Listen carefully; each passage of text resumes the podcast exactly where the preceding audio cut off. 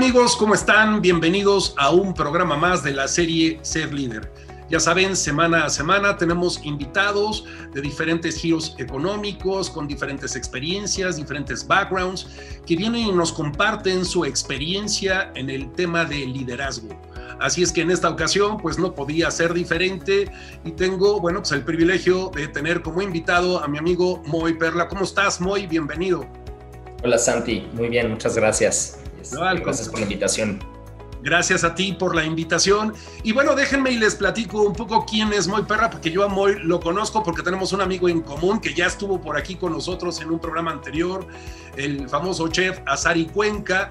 Y bueno, pues eh, Azari me hizo el favor de presentarme a Moy hace muchos años y siempre he admirado el, tesón, el esfuerzo, la energía, el trabajo de Moy porque déjenme y les platico un poco quién es Moy Perla. Moy estudió eh, eh, semestres de economía en la universidad, eh, en la UIA, que es la, Iberoamericana. La Iberoamericana. Y luego estudiaste algunos semestres de comunicación en la Náhuac del Norte. Y luego a lo mejor en algún momento dijiste, esto de estar estudiando no es lo mío, a mí lo que me gusta es trabajar. O a lo mejor surgió alguna responsabilidad, alguna obligación, ya nos lo comentarás, y luego te metiste a administrar construcción de edificios. Estuviste ahí varios años, del 2005 al 2009, y luego has tenido cafeterías, has tenido, como emprendedor has tenido varios negocios, y sé que a la fecha eh, manejas un negocio de distribución que empezó con café y ahora me platicarás qué otras cosas, porque debes de hacer muchas otras cosas, distribución Oreca. Así es que bienvenido, mi querido Moy, es joven emprendedor, este, con todas las ganas y de, salir adelante. Y creo que eso es lo que hace falta, eh, eh, no solo en este país, sino en el mundo, estas ganas de trabajar y de salir adelante. Así es que, Moy, bienvenido a este programa y pues ya sabes, pregunta obligada, ¿en dónde aprendiste a ser líder? Gracias, Santi. Eh, bueno, primero un poquito contestando a lo que, a lo que decías, efectivamente el, gusanito de, trabajar y de hacer negocios siempre lo he tenido. Eh, mi papá fue un hombre de negocios toda la vida eh, y yo creo que eso se, pues, se hereda, se trae en la sangre un poco el, gusto por, por, por el comprar y vender cosas, ¿no? Entonces, pues mientras estudiaba me metí en un negocio que fue a mal y eso me obligó a salirme y a atender ese negocio. Pues una cosa llevó a la otra y ya no regresé a la universidad, me quedé trabajando. Y, este, y pues desde ahí mi vida ha sido siempre trabajar independientemente y generar eh, negocio. Eh, pasamos por un rato de construcción, eh, luego buscando un negocio que fuera un poco más de como de más cash flow, ¿no? Porque la construcción es un negocio en el cual tú inviertes hoy y recuperas en dos años, ¿no? Y mientras tanto, pues, ¿qué haces? Este, entonces abrí cafeterías y una cosa ha ido llevando a la otra. Eh, las cafeterías nos llevaron a empezar a distribuir café. Eh, resultó mucho mejor negocio la distribución de café que las cafeterías, mucho menos eh, complicado también, aunque las cafeterías fueron una plataforma espectacular para para poder empezar con la distribución de café y eso fue pues también de, distribuir café, empezamos a distribuir eh, productos para decorar donas y eh, de ahí nos llevó a otro, otros productos féculas de maíz, este, etcétera, etcétera. Y ahorita tenemos, eh, representamos dos, tres marcas italianas, una gringa, este, y todo para el sector food service y también algo de, de para oficinas y, pues vendemos también algo en línea, ¿no? Eh, evidentemente, eh, la pandemia, por ejemplo, nos expandió mucho el negocio en línea, mientras que el resto del negocio se, se paró casi, casi por completo. Y pues bueno, finalmente aquí estamos ahora con esta empresa. Eh, platicando un poco sobre tu pregunta, ¿no? honestamente, no te podría decir ni en qué momento, ni en qué lugar uno se vuelve líder, sino que la necesidad te lleva a, a, liderear un equipo, ¿no? Eh, me acuerdo que cuando empecé el negocio eh, era yo el que agarraba el café, era yo el que iba, era yo el que facturaba, era yo el que calibraba la cafetera, era yo el que vendía el molino. era yo el que regresaba, facturaba, cobraba, ¿no? Etcétera, etcétera. Y pues ahí te queda más que ser este, eh, líder de ti mismo, ¿no? Y obligarte a levantarte y a trabajar porque estás solito. Después contraté a una persona y trabajábamos en una de las cafeterías justamente. Y entonces el personal de la cafetería empezó también a laborar tomando pedidos, ¿no? Este, atendiendo a clientes que llamaban por teléfono, eh, y después empezaron a ayudar con la facturación, ¿no? Y la otra persona ayudaba con el reparto y también con las necesidades técnicas de arreglar equipos, colocar equipos, etcétera, etcétera. Y de ahí después contratamos a otra persona que era ya administrativa y así, ya después nos mudamos a una oficina y todo esto te lo platico porque pues uno no sabe en qué momento se vuelve líder, más que de pronto sabe que, que, tiene a dos o tres o cinco personas a su cargo.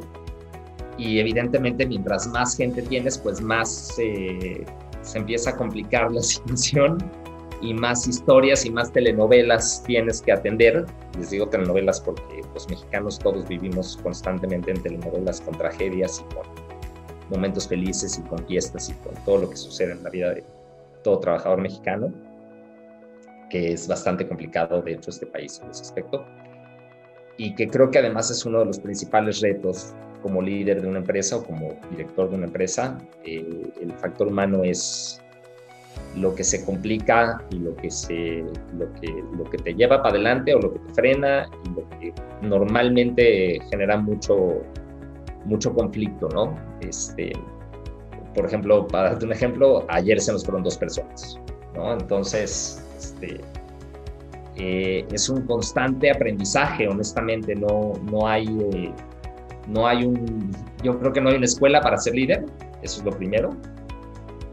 Llama la atención las universidades que dicen, ven aquí y aprende a ser líder, ¿no? etcétera, etcétera. Pues yo creo que el liderazgo hay a quien se le da, hay a quien no se le da, hay quien no porque a mí se me dé, igual lo hago mal, ¿no? Tenemos ahorita una empresa con dos empleados, este, y pues ahí va, entonces, eh, no sé, mi estilo de liderazgo, eh, seguramente habrá quien lo cuestione, habrá quien diga que soy muy barco, habrá quien diga que soy muy estricto, ¿no? Eh, cada, cada, cada cabeza es un mundo y cada empleado o cada colaborador o cada persona con la que lidias en el camino de trabajar pues te ve de una forma según su experiencia. Entonces, pues yo creo que los resultados son eh, lo, que, lo que habla un poco, ¿no? De decir, bueno, pues hemos crecido desde ser una empresa de una persona a ser una empresa que ahora tiene pues varias marcas y ya somos un equipo de 10, 12 personas. Eh, entonces, podría haber sido mejor, es posible, ¿no? A lo mejor seríamos más grandes si yo fuera mejor líder, a lo mejor seríamos eh, más chicos fueran peor líder, no lo sé, pero pues estamos donde estamos y aquí vamos, ¿no? Ese es el, el resumen, este, Santi. No, bien, muchas gracias, muy gracias por compartirlo con, con, todos nuestros amigos que nos están viendo. Y, y, mira, te estoy escuchando y me veo reflejado en ese espejo. Yo llevo 38 años trabajando y tengo 26 años como entrepreneur, tuve algunos años como empleado, pero luego cuando decidí emprender, pues justo con muchos tropiezos entonces, si, si yo eh, empezara a contabilizar cuántas iniciativas de negocio he emprendido, bueno, pues creo que llevo como 16 y, algunas funcionaron bien, unas temporalmente, otras muy mal, unas funcionaron 3, 4 años, en unas tuvimos dos empleados, en otras 5 y llegué a tener 600 colaboradores, dos plantas y era una locura hasta que decidí mejor meterme a este espacio que con mucho gusto les comparto, amigos, es este espacio en donde no dejo de ser entrepreneur, no dejo de ser empresario, pero sobre todo me gusta ayudar a los jóvenes empresarios, micro, pequeños, medianos y grandes a desarrollar habilidades que desafortunadamente, y como bien decías, y me lo han escuchado en muchos otros programas, no nos las enseñan en las formaciones universitarias. Hoy que soy interlocutor válido de varias universidades y trabajo directamente con los directores académicos, con los decanos, con los vicerrectores, uno de mis reclamos, y es un reclamo genuino, auténtico, es que eh, salimos con una formación técnica extraordinaria, pero estas mal llamadas soft skills, que son habilidades psicosociales emocionales, habilidades de liderazgo individual y colectivo y habilidades de management, no nos las enseñan en las formaciones universitarias. Entonces, Moy, cuéntame, ¿quiénes han sido como tus role models, tus modelos a seguir en el ámbito del liderazgo o definitivamente ha sido todo ad libitum, como se te ha ocurrido? No, bueno, Santi, espero que esto no suene a, que invitaste un palero. Pero bueno, tú y yo nos conocimos en un momento muy complicado, justamente desprendido de, de ese liderazgo que yo estaba ejerciendo, a lo mejor sin muchas herramientas, ¿no? Que es que llegué contigo diciendo, eh, Santi, me estresa absolutamente todo, ya no aguanto, estoy teniendo problemas en mi vida eh, personal, ¿no? Derivados de que el estrés laboral me está eh, manteniendo en un enojo constante, ¿no? En una intolerancia constante, etcétera, etcétera. Y pues bueno, hicimos coaching, ¿cuánto tiempo? No me acuerdo, varias sesiones. Eh, honestamente es algo que sí cambió drásticamente eh, el enfoque que tenía yo sobre, sobre el trabajar en una empresa o el, llevar una empresa. Este, y eso eh, abrió las puertas a muchas otras cosas, ¿no? Eh, primero el, entender que no todo, aunque seas tú el líder, no todo está en tus manos resolver y sacar adelante y que muchas veces uno tiene que fluir y, adaptarse, ¿no? Porque pues por, si por uno fuera uno siempre vendería más, siempre tendría buenos márgenes, siempre los clientes pagarían, ¿no? Este, siempre habría todo. Ahorita la pandemia, por ejemplo, ha sido una, prueba impresionante para todos los empresarios, sobre todo para los empresarios eh, pequeños, como es nuestro caso, para los pymes, que, pues no tenemos fondos gigantescos para aguantar, ni tenemos este, grandes bases de clientes, ni tenemos presupuesto ilimitado, al contrario, nuestros clientes vieron las mismas eh, o peores que nosotros mismos y, este, y la pandemia fue una prueba fantástica de supervivencia y de adaptabilidad, ¿no? Y yo creo que si yo no hubiera tenido las herramientas que aprendí contigo, este, pues otra, a lo mejor otra cosa estaríamos eh, pasando ahorita, ¿no? Eh, finalmente, eh, la resiliencia es parte del liderazgo, es fundamental, ¿no? bueno, eso, eso pasando un poco por la parte de lo que afortunadamente dejaste en mi vida, Santi, que te lo agradeceré siempre. Al contrario, este, muchísimas gracias a ti. Y otra, otra de las cosas que, que me ha gustado mucho hacer es escuchar mucho casos de negocio, ¿no? Eh, hay por ahí un par de podcasts. Eh, bueno, son eh, dos particularmente. Uno se llama Business Wars, que es de una productora que se llama Wondery y el otro se llama How I Built This de Guy Raz y también eh, ambos se encuentran en Radio Public o en Google Podcasts o en los podcasts de Apple. Seguramente no, no, no, soy, no soy fan de Apple, pero por ahí seguramente deben de andar. Este, en ambos, ambos, eh, en ambos casos, estos podcasts eh, cuentan la historia de las grandes empresas o los grandes hombres de negocios, cómo han armado sus empresas desde cero, ¿no? Y cómo eh, se mueven a través del tiempo y los retos que enfrentan y las crisis por las que pasan y si, si les invierten o si no les invierten o si venden o si no venden, etcétera, etcétera.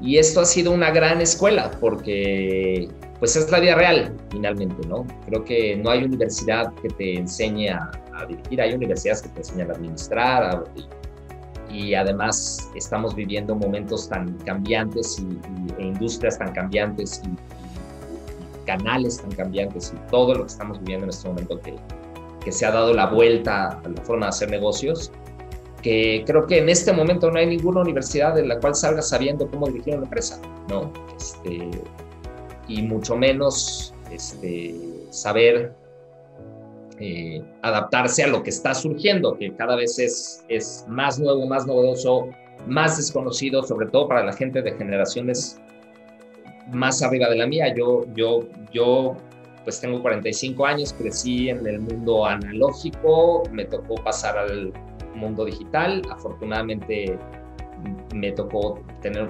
utilizar una computadora en la escuela desde segundo de primaria, ¿no? Entonces, y un teléfono celular desde que aparecieron. Entonces, todavía eh, tuve la suerte de, poder entender lo que es un Instagram, un TikTok o, un Mercado Libre, un Amazon, este, una tienda en línea, ¿no? Etcétera, etcétera. Pero los empresarios que no están ahí o que, o que ya se quedaron un poco más atrás, pues tienen retos gigantescos, ¿no? Y eso solamente se aprende en el día a día de, entender que si no estás presente en estos canales, por ejemplo, o si no estás eh, eh, vendiendo a través de, marketplaces o de, tu propia tienda en línea y de cómo llevar gente a esa tienda en línea y etcétera, etcétera, pues es muy probable que tu negocio no, posiblemente no fracase, pero sí no tenga el desarrollo que tienen los que sí están jugando en estas, en estas ligas, ¿no? en, estas, en estos nuevos eh, canales y, redes, ya vemos, ¿no? en la parte social. Pues mira, ahora escuchándote del podcast de, estos eh, estos podcasts relacionados con el tema de desarrollo de habilidades. Bueno, pues amigos, quizá ustedes no están para saberlo, pero les quiero, aprovechando el viaje, eh, hacer la invitación a que se inscriban. Tengo un podcast gratuito en diferentes plataformas. Lo tengo en, en Radio Nation, lo tengo en, en iTunes, lo tengo en Google Podcast, lo tengo en Spotify lo tengo en toda una serie de, plataformas que se llama Habilidades para la Vida. Y próximamente lanzaremos también el podcast de habilidades de liderazgo. Justamente, bueno, pues vamos a utilizar todas las habilidades que salieron publicadas en el libro Ser Líder. Bueno, y, y también escuchándote, Moy, hacía yo referencia de estas habilidades de liderazgo individual. Tú sabes que publiqué el libro Ser Líder y si tú no lo tienes, mi querido Moy, con muchísimo gusto te lo haré llegar porque justamente estas habilidades de liderazgo las dividimos en habilidades de liderazgo individual y habilidades de liderazgo colectivas.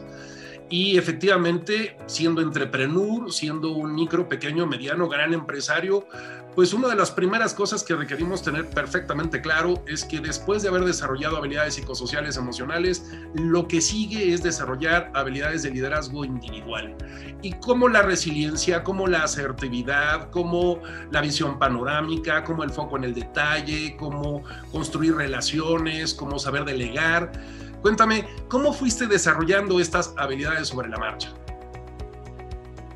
Uf, pues uh ¿Se pueden decir groserías?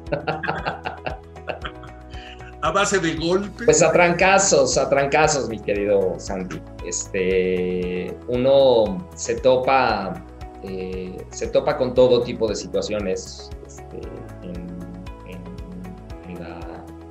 la, vida de empresario, ¿no?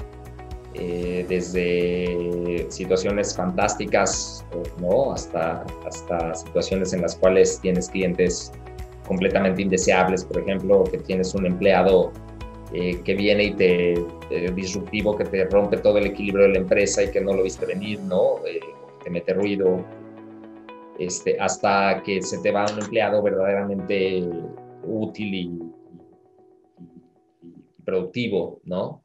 Entonces, eh, pues es ensayo y error, finalmente. Uno aprende de los errores y, trata de replicarlo lo que funciona bien, ¿no? Eh, honestamente, no te podría decir exactamente en dónde aprendí a ser asertivo. Creo que la asertividad tiene mucho que ver con la inteligencia. El saber distinguir situaciones y el saber decir, bueno, pues el mejor resultado va a llegar por acá. El, la resiliencia, pues en un país como México, en donde tienes todo en contra, este, pues es algo que o lo tienes o que estás, pues no llegas, ¿no? Nosotros llevamos en esta empresa ya 10 años, un poquito más, y, este, y pues miles de empresas se quedan en el camino, ¿no? Eh, si no hay resiliencia sobre todo y, y creatividad para salir de los hoyos. Una, y, mira, perdóname que te interrumpa, pero también una de las cosas que, te reconozco porque lo he visto es cómo con el paso de los años has sido capaz de incrementar tu nivel de tolerancia a la frustración, aceptar que no todo tiene que ser exactamente como quieres, cuando quieres y porque quieres, ¿no? 100%, eso es total y absolutamente fundamental, y más en un país como México, en donde pues no me, no me gusta, no me gusta no me gusta ser como pesimista o sonar como pesimista, pero todo opera en tu contra. En este país no hay autoridad que te ayude, al contrario, están viendo siempre cómo frenarte, ¿no? Este, desde Hacienda el permiso para operar, eh, en la policía, el no sé qué, todo lo que, todo lo que tú tengas que, que, interactuar con el mundo alrededor de la empresa, ¿no? La calle, los, eh, tener transportes, tener este, eh, un lugar en donde trabajar, etcétera, etcétera. Todo opera en tu contra porque la ley en México está hecha para que te tropieces, no para ayudarte. Eh, por otro lado, también la situación económica del país, pues también opera en tu contra porque todo mundo vivimos en la incertidumbre. Entonces, nunca sabes cuándo un cliente va a quebrar y te va a dejar de pagar, ¿no? Y la otra es que dar crédito es una necesidad eh, real y, y, este, e, e inevitable, digamos si quieres crecer tu negocio. Y bueno, este, dependiendo también del tipo de clientes con el que lidies, pero normalmente la mayoría de los clientes tienen crédito. Este, y todo eso conspira para que eventualmente te frustres. No hay, no hay, no hay más, ¿no? Eh, además, obviamente, conforme vas creciendo, pues vas teniendo más clientes, vas teniendo más empleados, vas, vas teniendo más transportes y todo, todo nuevo cliente que abres, todo camión que sacas a la calle, todo motociclista que sale a la calle, todo producto nuevo que, que, sumas a tu, a tu, tu, bueno, a tu portafolio, es un frente más que estás abriendo y un frente más que puede ir mal, ¿no? Desde hablando de producto que quien te lo fabrica no te entrega a tiempo, que entres en desabasto, que las navieras estén como están ahorita, que están rebasadas y que no hay barcos de Europa para México de China para México, eh, de un camión que sale a la calle, pues que te lo roben, te lo asalten, se ponchen, lo choquen, ¿no? Etcétera, etcétera. Un, un cliente que te deje de pagar. Este, todos son, son posibles problemas o problemas potenciales que eventualmente algunos revientan, siempre. ¿no? O sea, la vida diaria de un empresario es estar resolviendo y resolviendo problemas. Y es rara el periodo en el que todo fluye fantásticamente bien, y estás feliz de llegar a tu oficina y todo el mundo te dice, jefe, qué bueno que llegó, no tengo ningún, es más, no es raro, es nunca me ha pasado. este... te, estoy, escuchando y, y, lo he hablado con muchos de mis clientes y con muchos de mis amigos, empresarios, directores de empresas. Y, y, efectivamente, esta no es una carrera de velocidad, esta es una carrera de obstáculos y de resistencia. Con resistencia. Entonces hay que aprender a sortear todos los obstáculos y aprender a administrar la energía justamente para que nos alcance para todo el camino. Así es. Una, una de las cosas que también creo que es muy importante, Santi, y a veces se me olvida, es la disciplina. Mm. Eh, yo me acuerdo mucho que cuando empecé, eh, pues como que tenía muy claro que tú tienes un capital de trabajo y ese capital de trabajo no se toca. Eh, cuando empecé, mis proveedores confiaron en mí y me dieron una línea de crédito. Y es muy fácil a veces confundirse o, o no entender cómo funciona esto e irte sobre, sobre tu capital de trabajo o sobre el capital que te está dando alguien más para vivir, ¿no? Que pasa muchísimo, muchos, muchísimos empresarios empiezan una empresa e inmediatamente quieren empezar a sacar dinero para vivir de la empresa, pues porque es la necesidad del día a día. Bueno, afortunadamente en el momento en que yo empecé esta empresa no tenía hijos, no tenía ningún tipo de compromiso fuera de mí mismo, ¿no? Y pues pude apretarme el cinturón o, o de alguna forma solventar mi vida sin afectar el negocio, ¿no? Y tener esa disciplina de decir, a ver, vendiste 10, tienes que pagar 5, 3, 10, lo, o sea, lo que sea tu costo, ¿no? Y lo demás, mantenerlo para invertir en otras cosas o para crecer o para comprar una moto, para comprar un camión, etcétera, etcétera. Esa disciplina eh, creo que es algo que en México falta muchísimo, ¿no? En, eh, México tenemos, no me gusta mucho caer en clichés, pero es muy cierto, el, el empresario rico, empresa pobre, ¿no? Es muy típico que es que le sacamos y le sacamos y le sacamos a la empresa y no invertimos en que la empresa crezca y valga más, ¿no? Y la otra parte es que, creemos que una empresa tiene que empezar a darnos dinero inmediatamente y, entonces eso mismo frena el crecimiento de la empresa. Entonces, y, eh, creo que la disciplina es fundamental.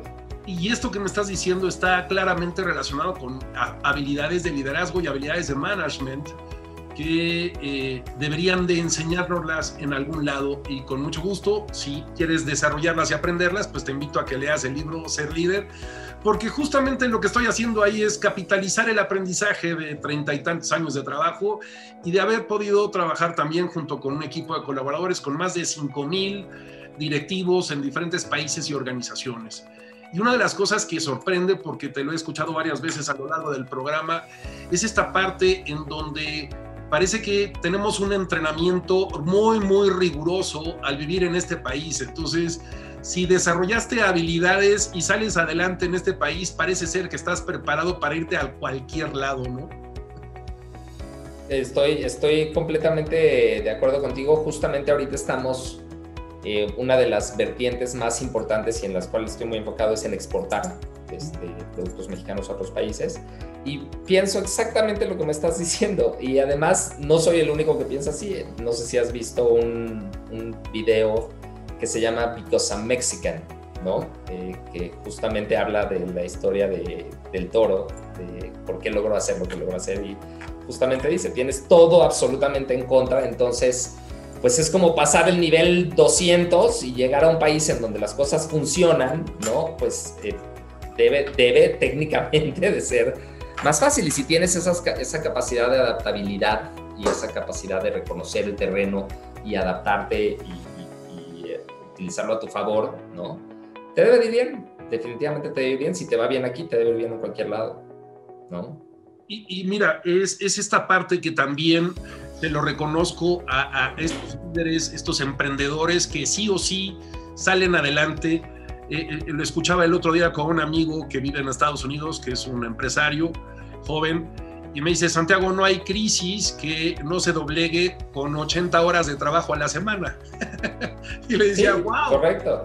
dice, sí, es que... Sí, el ser humano somos un ser económico, eso es la economía y el, y el comercio y el trueque y etcétera, etcétera, sucede hasta en la peor de las guerras. Este, es algo increíble, pero eh, incluso en las peores condiciones humanas es una necesidad el intercambio y el, y el trabajo, ¿no? Entonces, efectivamente, eh, a lo mejor trabajas para sobrevivir en algún momento, pero ya sobrevivir es una ganancia, ¿no? Si estás en una guerra, por ejemplo o a lo mejor trabajas en una condición de crisis, pero también puedes lograr que te vaya bien, ¿no? Finalmente, o mejor de lo que le va al resto de la gente si sí te aplicas. Eh, eh, definitivamente eh, no hay momento en el cual no haya que trabajar.